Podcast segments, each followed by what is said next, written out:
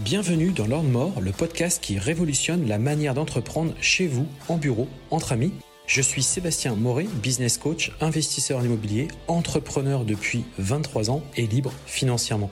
Depuis plusieurs années, j'accompagne des hommes et des femmes qui veulent obtenir leur liberté financière et une relation à l'argent plus puissante et apaisée. Chaque semaine, je partage un nouvel épisode dont l'ambition est de déclencher une prise de conscience à propos de l'entrepreneuriat, mais également de l'argent.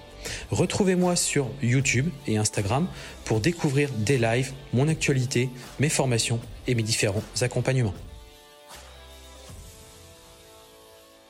Bonjour à tous et bienvenue sur ce nouvel épisode de ce podcast. J'espère que vous allez tous très très bien. Moi, je suis très content de vous euh, euh, faire cet épisode. Alors, je vous le tourne. Euh, vous l'aurez vendredi 31. Vendredi, pardon, non, non, vendredi 1er décembre. Vendredi 1er décembre. Et là, je vous tourne cet épisode. Nous sommes jeudi 30 novembre. Je tourne cet épisode tout simplement un jour avant. J'aime bien le tourner le matin pour la journée. Mais là, je vous le tourne un petit peu avant, puisque demain, je suis sur Paris sur un, sur un séminaire qui n'est pas en rapport avec l'immobilier, qui est plus en rapport avec le, avec le business. donc, du coup, j'aurais pas du tout le temps pour, pour vous faire cet épisode. Et donc, je me suis dit que j'allais vous le faire aujourd'hui. Voilà. J'espère que vous allez bien, que vous passez une bonne semaine. donc, moi, cette semaine était une semaine euh, alors, qu'est-ce qui s'est passé? Euh, euh, Toujours avec mon contrôle fiscal, ça s'est enfin achevé donc mardi. Voilà, donc j'ai eu la synthèse, donc c'est terminé. Voilà, c'est un sujet clôturé. Alors, avec un redressement, il y aura des choses qui n'auront pas été, qu'on n'a pas fait comme il fallait. Euh, qui correspondent pas à des, règlements sur le BOFI. Bon, c'est assez assez complexe. c'est assez complexe. c'est des là, on, sent, hein, j'ai vu d'ailleurs des, informations par rapport à ça, et d'ailleurs l'agent euh, du contrôle fiscal me l'a confirmé, bon à demi-mot, parce qu'il il est sous le secret professionnel, il peut pas trop dire ce qui, ce qui, ce qui se passe, mais clairement aujourd'hui, vous avez l'intelligence artificielle dans les contrôles fiscaux. Quoi.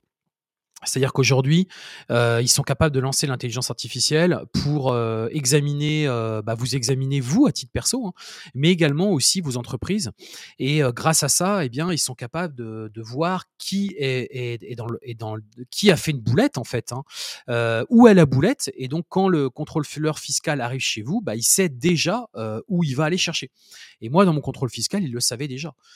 clairement, il savait déjà ce qu'il allait chercher parce qu'en fait, il, il, a, il est tombé sur un euh, sur, sur, donc les remonter sur les trois liasses fiscales et les retomber sur et en fait il nous a sorti un article du BOFIP que même mon expert comptable ne connaissait pas sur quelque chose qu'on a fait qu'on ne devait pas faire. Alors c'est pas très grave en soi parce que lui considère que voilà c'est pas c'est pas volontaire et que c'est un manque d'information mais lui par contre était bien au courant.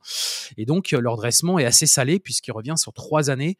Euh, donc c'est un dressement qui est assez assez fort. Donc euh, on a essayé de négocier mais malheureusement il n'y a pas de négociation possible donc on va étaler la dette. Mais voilà, c'était un peu la mauvaise nouvelle. Mais bon, j'étais préparé aussi, il me l'avait dit. Enfin voilà, je savais très bien que là-dessus, ça allait être compliqué de, de voilà, c'est écrit dans le BOFIP. Bon, même si c'est interprétable et que à notre sens, nous, c'est pas vraiment justifiable, mais pour eux, si. Donc euh, bon, euh, on a accepté et, euh, et, voilà, on va, on va, on va. Je vais donc devoir payer cette ce redressement. donc ça c'est la première partie. Euh, euh, donc cette semaine, nous on a commencé à aménager mon nouvel entrepôt puisque euh, vous inquiétez pas, je vous avais dit que je vous ferai un épisode, je le ferai, c'est parce que là c'est pas tout à fait fini. Euh, là on a commencé à aménager euh, tout le rez-de-chaussée, euh, on est en train de mettre la conciergerie, donc tout le stockage du linge, des consommables, on va mettre nos bureaux. donc tout le, la conciergerie va exploiter le rez-de-chaussée. Et puis on est en train de revoir aussi toute la partie gestion des ménages.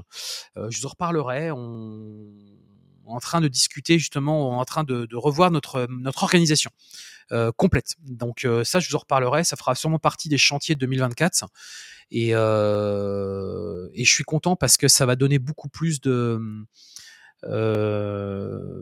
comment dirais-je, on va, vraiment avoir beaucoup plus de qualité dans, nos prestations de ménage et c'est ce qui manquait euh, réellement euh, sur cette société. Donc ça, c'est plutôt bien. Et qu'est-ce que je voulais vous dire d'autre? Euh, bah, C'est à petit peu près tout. C'est à peu près tout ce qui s'est passé cette semaine me concernant. Vous savez que j'aime bien vous livrer un peu ma semaine, comme ça vous tenez au courant de ce qui se passe pour moi, euh, si on a, on a reçu nos taxes d'habitation aussi, c'est pareil, ça. alors ça, ça, ça va être un vaste sujet aussi. Il y a beaucoup de choses qui, qui, qui changent de ce côté-là. Donc malheureusement, on va être obligé d'intégrer les taxes d'habitation dans, dans, nos business, dans les business plans, puisque bah, c'est des taxes par appartement, on a plus de 1000 euros. Donc en gros, vous pouvez considérer que vous avez 100 balles de cash flow qui partent tous les mois là-dedans. Voilà, les années précédentes, on arrivait à les faire sauter et là, malheureusement, là, ils veulent plus, ils, ils passent plus là-dessus et ça, fait, ça, c'est un vrai problème. Euh, bon, euh, à suivre, à suivre. L'actualité aussi euh, sur l'Airbnb est là. Hein, clairement, il y a pas mal de sujets en ce moment. Alors attention, encore une fois, il y a rien qui est voté, il y a rien qui est. C'est que des projets, c'est que des discussions, c'est que des euh, des amendements. Euh, enfin, donc il y, a rien en fait. Il y a pas de loi. C'est pas légiféré encore. Ça que je veux faire comprendre. Et faites super attention parce que je vois beaucoup d'articles à droite à gauche. Je vois beaucoup de personnes dans les dans les groupes. Ça poste de partout. Ça fait parler, mais ça fait parler pour rien parce qu'en fait il y a rien. Donc ça, faites super attention par rapport à ça. Voilà. Euh, donc ça, c'était la partie introduction. Puis ce que je vous propose, bah, tout simplement, c'est qu'on démarre eh bien, euh, cet épisode. Donc cet épisode, c'est euh, comment démarrer une conciergerie en partant de zéro ou du moins avec un budget très limité. quelles sont, à mon sens, les étapes que vous devez mettre en place? On découvre tout ça tout de suite dans cet épisode. Donc aujourd'hui, eh bien, on va voir ensemble les différentes étapes, à mon sens, pour démarrer de zéro ou du moins avec un budget limité puisque démarrer de 0.00 ça n'existe pas. Il y a forcément toujours au moins un petit investissement, peut-être au moins dans une formation. Il y a forcément toujours besoin d'un petit quelque chose pour pouvoir lancer son activité. Dans cette vidéo, on va pas regarder le côté, euh, on va dire euh, structure, c'est-à-dire quel type d'entreprise il faut créer, etc. C'est pas l'idée. Là, on va vraiment être sur du concret. Euh, la société, effectivement, en fonction du statut que tu vas choisir, bah, si tu démarres par exemple en micro-entrepreneur, et c'est tout à fait possible, hein, pour le coup, tu vas réellement démarrer de zéro, ça va te coûter zéro de créer ta structure. Si au contraire, tu vas plutôt sur une société type URL, type SASU, là, bien évidemment, il y aura des frais de constitution et on est en règle générale entre 500 et 1000 euros de frais de constitution. L'idée de cette vidéo, c'est pas du tout de te parler de ça. Ça, ça concerne vraiment plus la partie juridique, la partie mise en place de son activité. Et en plus de ça, ça dépend vraiment de ta situation actuelle et de tes projets et du moins de ta vision sur du moyen long terme.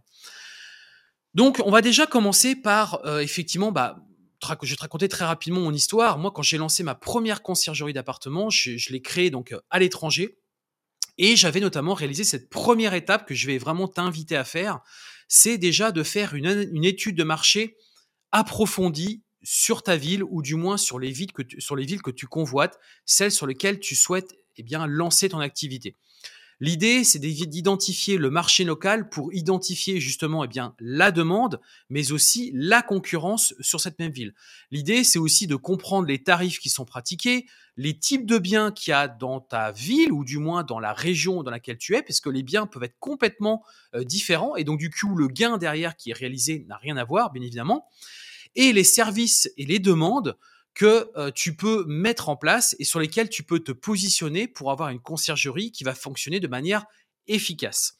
Et ça, j'ai envie de te dire, ça va vraiment dépendre de chaque ville. Je vois par exemple sur une précédente séance de coaching que j'ai pu avoir avec un de mes élèves, on a justement regardé ensemble les différentes villes qui s'offraient à lui. Et eh bien très clairement, on a tout de suite identifié, en faisant une étude, sur des, outils d'analyse, on a pu voir ensemble eh bien qu'il y avait une ville notamment où il y avait très peu de concurrence, mais au contraire, il y avait justement eh bien un retour sur investissement ou du moins une rentabilité assez rapide puisqu'il y avait quand même pas mal de logements sur le marché, très peu de concurrence avec des beaux logements justement qui étaient déjà en location courte durée et sur lesquels on pouvait pratiquer eh bien des euh, belles prestations, mais surtout de bons chiffres d'affaires comme on aime tous le faire, l'idée étant de, bah, bien évidemment, de maximiser les profits sur ce type d'activité.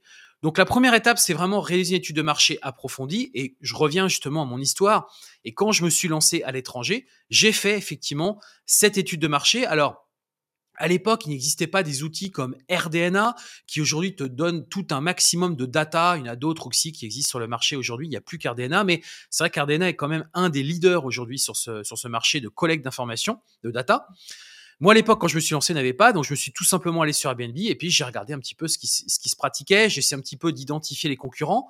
J'ai vu qu'il n'y avait pas trop de concurrence. J'ai vu qu'il y avait de plus en plus de logements sur le marché. J'ai vu que les prix étaient globalement euh, plutôt euh, hauts. Et j'ai compris que là, il y avait une opportunité pour moi. Je me suis complètement lancé de zéro. Je te le disais en introduction, je me suis lancé qu'un petit studio. Donc j'étais à l'étranger, donc euh, dans un pays chaud où il fait à peu près en moyenne 35 degrés. Et ce qui s'est passé tout simplement, eh bien, c'est que euh, bah, je gérais le linge, hein, donc euh, je passais ma machine à laver passait son temps à tourner.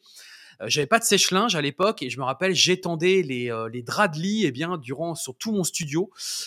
Donc c'était assez assez incroyable et j'étais derrière mon ordinateur donc entre les draps donc c'était assez assez marrant. J'ai pas retrouvé de photos récentes mais c'était juste incroyable cette, cette période-là. C'était vraiment l'époque où tu démarrais complètement de zéro. Et ça, c'était pour un entrepreneur comme moi, c'est juste des moments euh, excitants, palpitants, et euh, où tout est possible finalement. Quoi. Tu démarres ta petite start-up depuis, euh, depuis ton studio, et moi, je trouvais ça excellent. J'allumais la climatisation pour faire un peu d'air, pour que le linge puisse sécher assez rapidement. Je pliais mon linge, je préparais mes sacs. Euh, pour les transporter dans les différents logements. J'allais faire les rencontres avec les propriétaires. J'allais aussi, même au départ, j'ai commencé à faire des ménages hein, dans, mes logements. Après, évidemment, je me suis entouré d'une équipe, mais au départ, je faisais moi-même mes, ménages.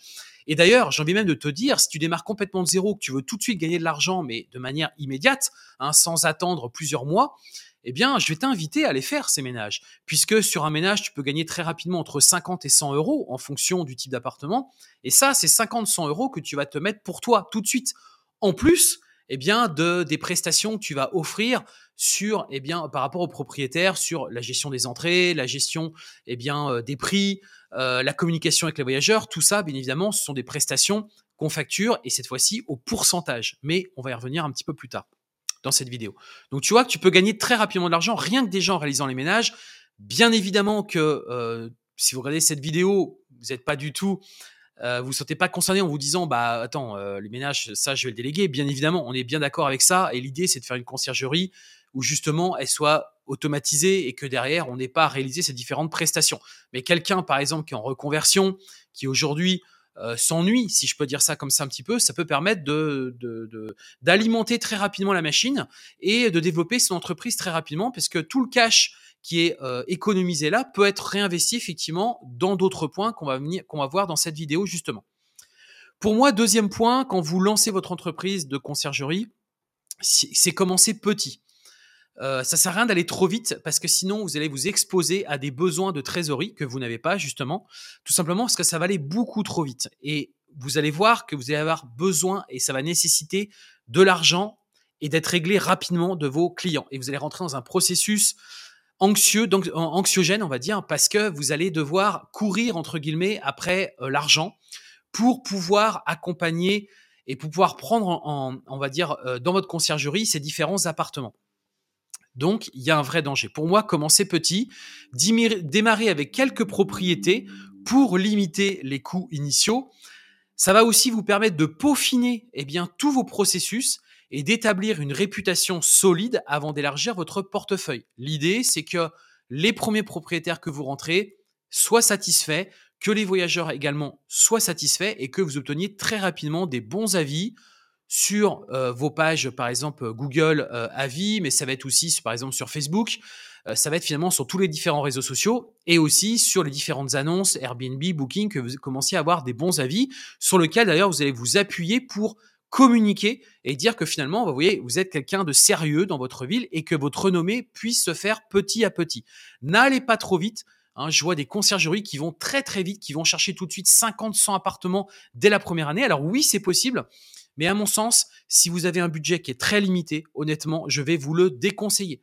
Au contraire, si vous avez un petit peu d'argent sur la table, plusieurs dizaines de milliers d'euros, on peut aller chercher cette croissance beaucoup plus rapide. Mais qui dit croissance dit eh bien tout simplement équipe, dit des collaborateurs, vous allez devoir embaucher ou peut-être euh, avoir des entreprises avec qui, vous avez, avec qui vous allez travailler, mais comprenez bien que derrière ça va nécessiter quand même des personnes qui vont vous accompagner au quotidien et ça forcément ça a un coût alors que l'argent n'est toujours pas rentré, qu'il faut déjà s'entourer de toutes ces personnes-là. Et si vous entourez pas de ces personnes-là, eh bien malheureusement, le problème c'est que vous allez eh bien faire, euh, vous allez mal euh, travailler et vous allez courir un peu partout et forcément ça va être au détriment de la qualité. Et cette même qualité qui va vous faire rebaisser tout simplement en popularité et qui fait que bah, finalement votre business vous allez le couler. Vous comprenez, il faut vraiment aller doucement et démarrer petit, c'est super important et c'était la deuxième étape.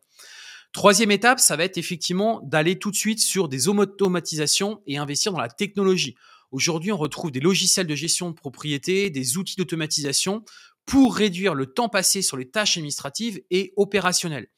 Des solutions comme par exemple des serrures connectées et des gestions automatisées des annonces peuvent réduire les coûts sur du long terme il y a aussi des, des, des, des, ERP que vous allez pouvoir mettre en place. Je vois par exemple, moi j'en ai développé un qui était, qui est donc, euh, enfin qui est euh, Guest Lucky, qui est un outil justement pour vous aider à gérer euh, et à piloter, euh, gérer les ménages, gérer les différentes missions euh, qu'il y a dans votre dans votre activité. Eh bien, cet outil-là aujourd'hui, ce sont pas des outils qui coûtent très cher, mais qui par contre vous aident au quotidien pour euh, éviter de perdre du temps justement à gérer les missions, à gérer euh, euh, bah, qui fait qui fait les interventions, qui fait la maintenance. Enfin, vous comprenez en fait l'idée. Donc l'idée, c'est vraiment d'aller sur l'automatisation au maximum et aussi d'investir dans de la technologie. Et aujourd'hui, honnêtement, ça coûte pas trop cher.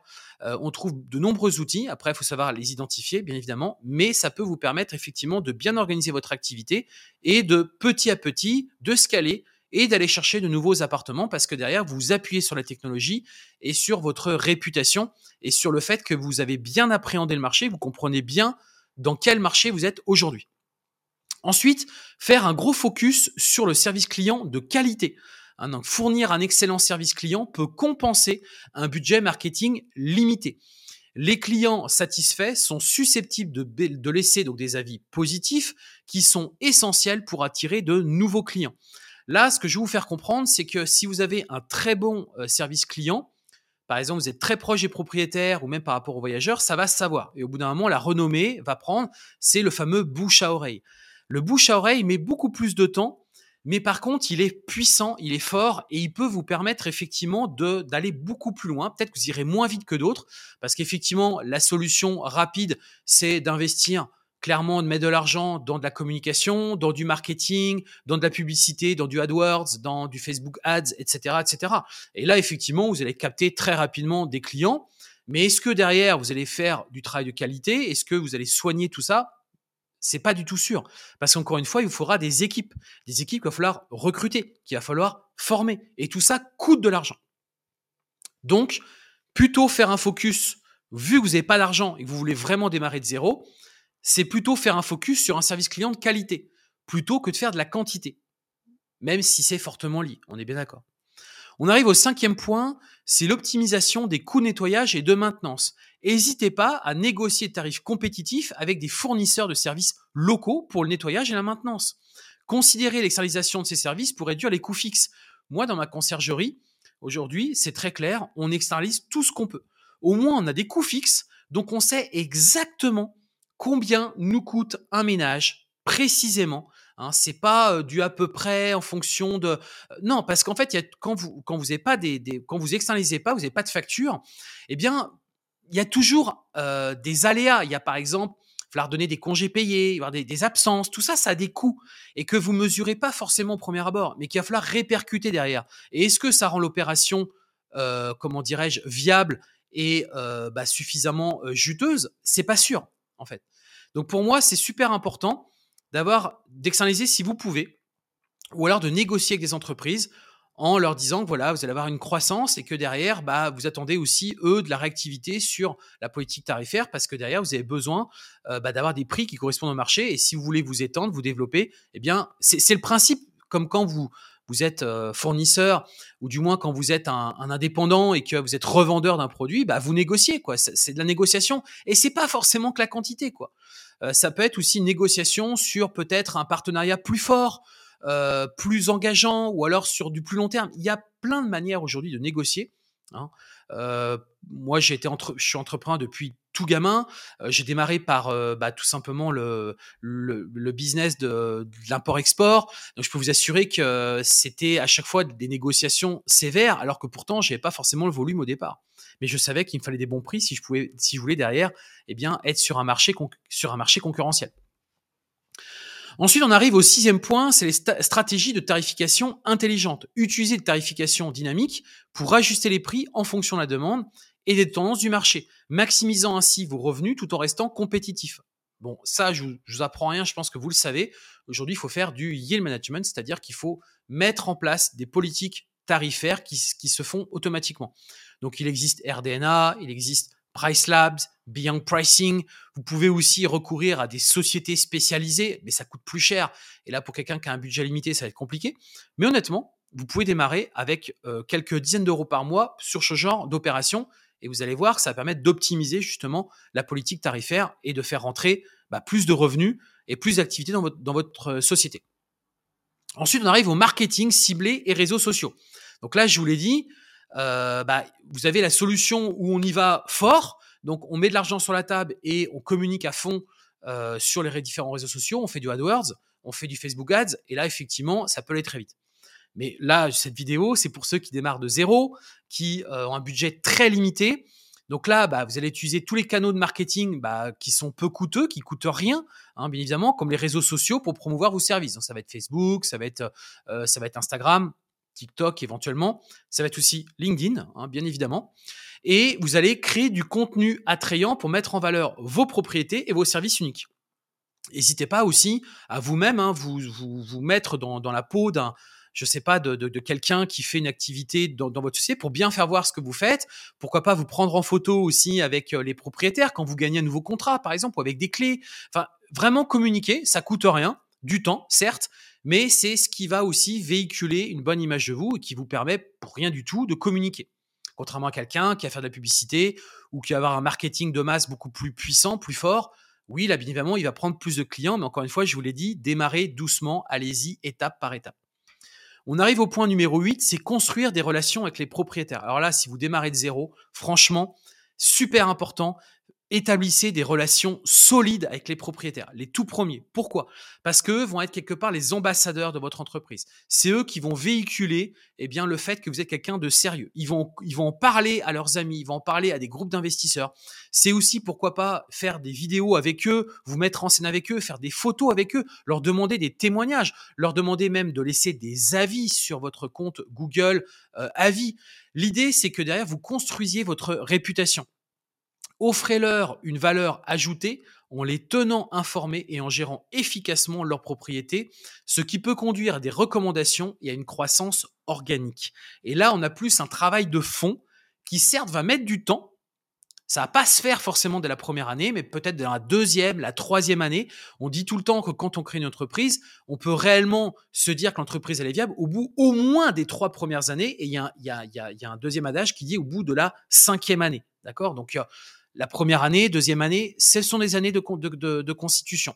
Donc pas d'affolement non plus. Si ça met un petit peu de temps, c'est normal. Hein. Moi, je vois des personnes qui arrêtent au bout de la première année parce que ils ont. Moi, je, sais très bien pourquoi. C'est parce que ils ont autre chose en tête et qu'ils voulaient du résultat rapide. Je suis désolé, quand vous êtes entrepreneur, vous n'avez pas du résultat immédiat. Il y a du résultat immédiat pour ceux aussi qui se donnent la peine. D'accord? Donc, faut aussi euh, faire un gros focus sur votre activité. Si vous n'êtes pas focus, ça mettra plus de temps que quelqu'un qui est focus son activité.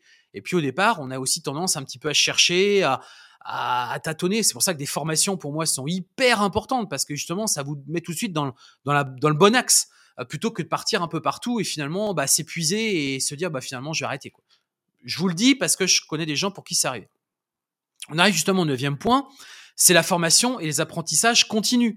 Donc, investissez du temps dans la formation et dans l'apprentissage pour rester à jour avec les tendances de l'industrie et les meilleures pratiques. Cela peut inclure des webinaires, des podcasts ou des blogs spécialisés. Donc, n'hésitez pas à vous former, à écouter des podcasts, n'hésitez pas à prendre un maximum d'informations, des lives, comme moi je peux réaliser cette chaîne YouTube pour vous former tout le temps et on peut se former gratuitement aujourd'hui, franchement. Il y a des formations payantes qui sont plus rapides, c'est clair, mais il y a aussi toutes les formations gratuites que moi je dispense, des webinaires, des vidéos YouTube comme celle-ci par exemple, où là c'est totalement gratuit et vous repartez avec des informations. Mais n'hésitez pas aussi à investir dans des formations pour votre personnel. Donc, je pense notamment au personnel de ménage. Si à un moment donné vous recrutez des personnes, si vous voulez un travail de, un ménage de qualité, ça passe par de la formation, soit des formations extérieures, soit vous-même, vous allez prendre du temps pour former ces personnes, pour les accompagner. Donc, qui dit du temps, dit bien évidemment de l'argent, mais c'est super important si vous voulez derrière pouvoir euh, être dans la, dans la longueur. Et enfin, dixième point, c'est réinvestissement des profits. Réinvestissez vos premiers bénéfices dans la croissance de votre entreprise. Cela peut signifier l'expansion de votre portefeuille, l'amélioration de vos services ou le renforcement de votre présence en ligne. Eh ouais, parce que effectivement, cet argent que vous allez gagner, vous pouvez très bien vous le prendre à vous à titre personnel, c'est évident. Mais c'est pas donner toutes les chances à son entreprise de se développer. Et quand on crée une entreprise, on est dans un schéma de développement. Il faut pas hésiter au départ à justement renforcer son entreprise, soit donc en améliorant les services qu'on propose aujourd'hui, en étant meilleur, soit en renforçant votre présence en ligne sur les réseaux sociaux, faire de la publicité, bah, Google AdWords, Facebook Ads, etc., ou, d'autres supports, bien évidemment. Et c'est aussi, eh bien, euh, se dire, bah, ok, maintenant, je vais étendre mon portefeuille d'appartements, je vais aller chercher de nouveaux propriétaires. Eh bien, c'est peut-être renforcer une équipe commerciale, ça va être aussi renforcer son équipe, eh bien, peut-être opérationnelle, peut-être quelqu'un qui est responsable justement de la mise en place des appartements, ou alors du suivi euh, des différents euh, ménages qu'on peut être réalisés, parce qu'au bout d'un moment, effectivement, il va falloir s'entourer. Et ça, ça a un coût. Et est-ce que ce coût, eh bien, vous avez les moyens de le supporter? Parce que sinon, ça veut dire que vous allez devoir recourir, eh bien, à tout simplement des emprunts. Et l'idée de cette vidéo, c'est pas ça. C'est l'idée, c'est démarrer de zéro, ou du moins avec un budget très limité, et de construire son entreprise pour la faire se développer dans le temps. Et la, mayonnaise va prendre avec le temps. Hein. C'est vraiment ça qu'il faut vraiment vous. Moi, je construis toutes mes activités comme ça parce que je m'inscris vraiment dans le temps. Je suis pas là pour faire ça pour un an. Ça, ça m'intéresse pas. Euh, ça sert à rien. Enfin, moi, disons que c'est pas ma, vision. Vous aurez d'autres personnes qui vous diront peut-être autre chose. Moi, j'y vais, euh, comment dirais-je, euh, step by step, même si des fois ça a été plus vite que je, que, que, je l'imaginais, parce que parfois on est complètement happé par le, par le business, par la, demande, on va dire, du marché. Hein, ça m'est arrivé, hein, bien évidemment. Je vous dis pas que tout est beau, tout est rose dans ce que j'ai pu faire. Mais j'essaie de démarrer petit à petit et de construire aussi. Moi, quand j'ai démarré, encore une fois, ma première conciergerie d'appartement, j'ai démarré, RDNA n'existait pas, et j'ai démarré sur un marché que je ne connaissais pas. Donc, il a bien fallu que je l'apprivoise. Et je pouvais pas prendre plein d'appartements. Je pouvais en prendre quelques-uns pour tester, justement, pour comprendre. Euh, j'ai même changé mon modèle économique. Euh, à l'époque, je vendais des prestations à la carte. Après, j'ai arrêté les prestations à la carte, j'ai fait des prestations au pourcentage, c'est-à-dire qu'on prenait un pourcentage sur le chiffre d'affaires. Et c'est d'ailleurs ce que je vous recommande de faire dans votre conciergerie. Prendre un pourcentage sur le chiffre d'affaires et ne pas faire du à la carte. Ça, c'est beaucoup trop chronophage et malheureusement, c'est pas suffisant. La rentabilité ne sera pas là. Voilà, cet épisode est terminé. J'espère qu'il vous a plu. Euh, n'hésitez pas à lâcher euh, des étoiles, à mettre des petits avis sur euh, les différentes plateformes de streaming. Ça me fera vraiment super plaisir. N'hésitez pas aussi à le partager, euh, cet épisode. N'hésitez pas aussi à me faire un petit message en privé, en me dire Ouais, Seb, j'ai écouté, c'était cool, ça m'a plu. Voilà, j'essaie d'être, euh, de toujours trouver des, des, des angles. Alors là, c'est un angle assez connu, puisque la conciergerie, euh, je pense, vous avez déjà vu pas mal de vidéos YouTube. Mais je voulais, je voulais un petit peu changer là cette semaine. Je voulais être un peu plus dans le, dans le concret, dans le concret et moins dans la motivation, comme je peux le faire parfois. Mais euh, vous inquiétez pas, des semaines prochaines, on revient sur des épisodes euh, mindset, motivation, développement perso. Enfin, moi, c'est des trucs que je kiffe, qui me plaisent et, euh, euh, et, que je partage avec vous. Quoi. Voilà les amis. Bah, sur ce, passez un excellent week-end et on se retrouve semaine prochaine pour un prochain épisode. Sur ce, portez-vous bien. Belle journée à vous tous. À très bientôt. Ciao.